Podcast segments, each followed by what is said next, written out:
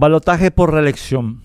El pasado jueves 23 tuvimos un debate en mesa por ABCTV con el senador Salim Busarki sobre su propuesta de convocar a una constituyente para reformar la parte orgánica de nuestra constitución a fin de introducir el balotaje a la segunda vuelta electoral entre los dos más votados en la primera. Tengo la impresión de que los liberales quedaron deslumbrados por el resonante triunfo de Javier Milei en el balotaje argentino, después de haber resultado segundo en la primera vuelta contra el partido aparato de la Argentina, el movimiento justicialista peronismo. Me parece en primer lugar una extrapolación de situaciones completamente distintas. En Argentina se unieron para el balotaje dos fuerzas, Milei y Patricia Bullrich, que tienen todo en común, menos dos o tres detalles operacionales, cosa que no ocurre en nuestro país con los liberales y los demás opositores. Sencillamente no es serio sumar en nuestro país a Paraguayo Cuba, asumido y confeso autoritario con los liberales que en general estamos con la democracia y el Estado de Derecho. Pero eso, grave porque implica una ausencia de principios, no es lo más grave. Lo más grave es que por un cálculo oportunista se pretende modificar nuestra constitución, que viene funcionando bastante bien en precautelar la democracia y el Estado de Derecho. Nuestra constitución ha tenido éxito, e intenté explicárselo a Salín, porque cumple con un requerimiento fundamental de toda constitución exitosa, el de haber logrado un compromiso mutuamente aceptable para todos los poderes reales de la sociedad paraguaya en la línea definida mejor que nadie por Ferdinando Lasalle en qué es una constitución.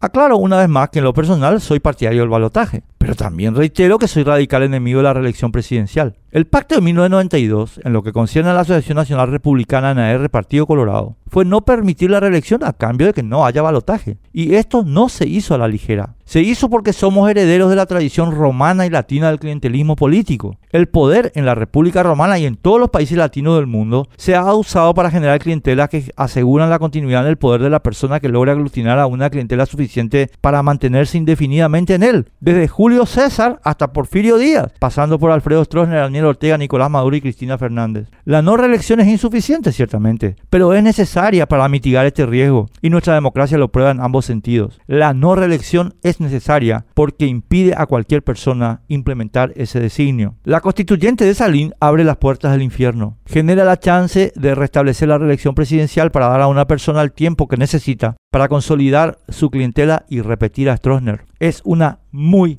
mala estrategia, es un suicidio.